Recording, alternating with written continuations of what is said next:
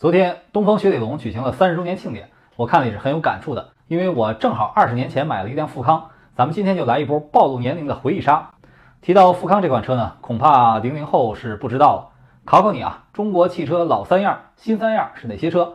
为什么叫三样？因为中国传统文化就讲三分天下、三足鼎立，三带来了稳定，也就是说，当年的家轿市场就是这三款主流产品。那提示一下，老三样、新三样都有雪铁龙的产品。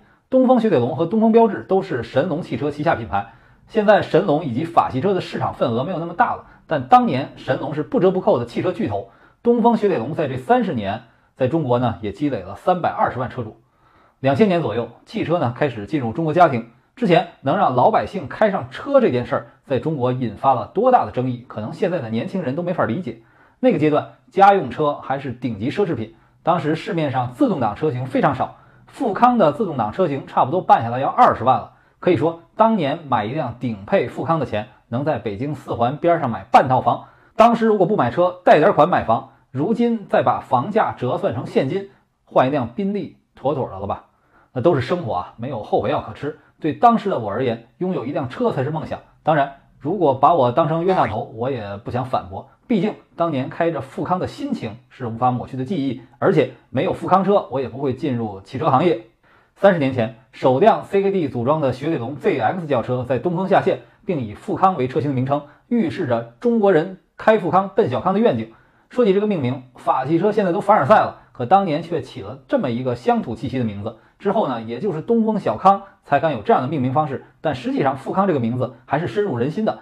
透着亲切和朴实。你想，在如今的社会生活背景下，我们追求的不就是富裕和健康吗？人家富康二十多年前就预测到了。当时的富康可以说非常时尚。我们看八十年代北京街头有几辆雪铁龙的 CX，简直就是外星生物般的存在。而富康呢，作为两厢车也很特立独行。当时的汽车媒体上，两厢是否适合中国消费者，一直引发着激烈的讨论。那在传统观念下，富康显得前卫而且与众不同。教育了中国用户对潮流的理解，但同时呢，也被用户教育了。一九九八年，神龙专为中国市场搞了个三厢的九八八车型，满足了中国消费者对轿车要有屁股的执念。以后呢，两厢改三厢，还有加长，成为了外国轿车引进中国市场后要改进的两大主题。其实后来标致二零六引进中国以后呢，还想从伊朗霍德罗引进一个改了三厢的二零六，不过没有得逞。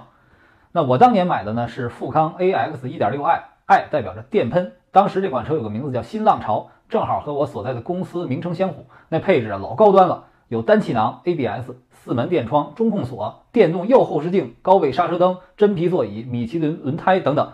现在看起来平常，在当时说豪华也不为过。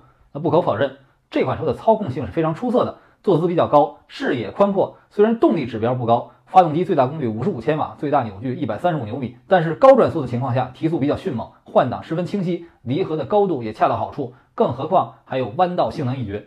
富康引进中国的时候呢，就基本同步了雪铁龙九十年代的先进技术，这点比普桑用的八十年代的技术还是要实在的。像后轮随动转向也成为了硬核卖点。不过呢，缺点也有，就是小毛病多了点，不是这儿修呢，就是那儿坏。后来东风雪铁龙还引进了很多神车，比如毕加索、塞纳。都是性能或者理念先进，但市场反响一般。据说呢，那位年少成名的作家兼车手，在十八岁的时候拿到了三重门的版税，揣着二十万元现金买了辆富康。他说自己对当时的汽车市场做了非常系统的研究。捷达不行，是东北的出租车；桑塔纳是上海的出租车。想买一个有个性的车，就选了富康。结果他把车开到北京改装时，发现富康是北京的出租车。老话说。三十年河东，三十年河西。如今富康再次重生，成为东风雪铁龙旗下面向出行市场的纯电轿车。不过呢，富康更值得回忆的是对市场的引领价值。三十年对一个企业来说是漫长的历程，不管是富康还是凡尔赛，只有与时俱进才是企业前进的动力。所以呢，也祝福神龙汽车能够重新回到市场前沿，祝福大家都能够富裕和健康。那大家对老三样车型有什么回忆？欢迎留言告诉我。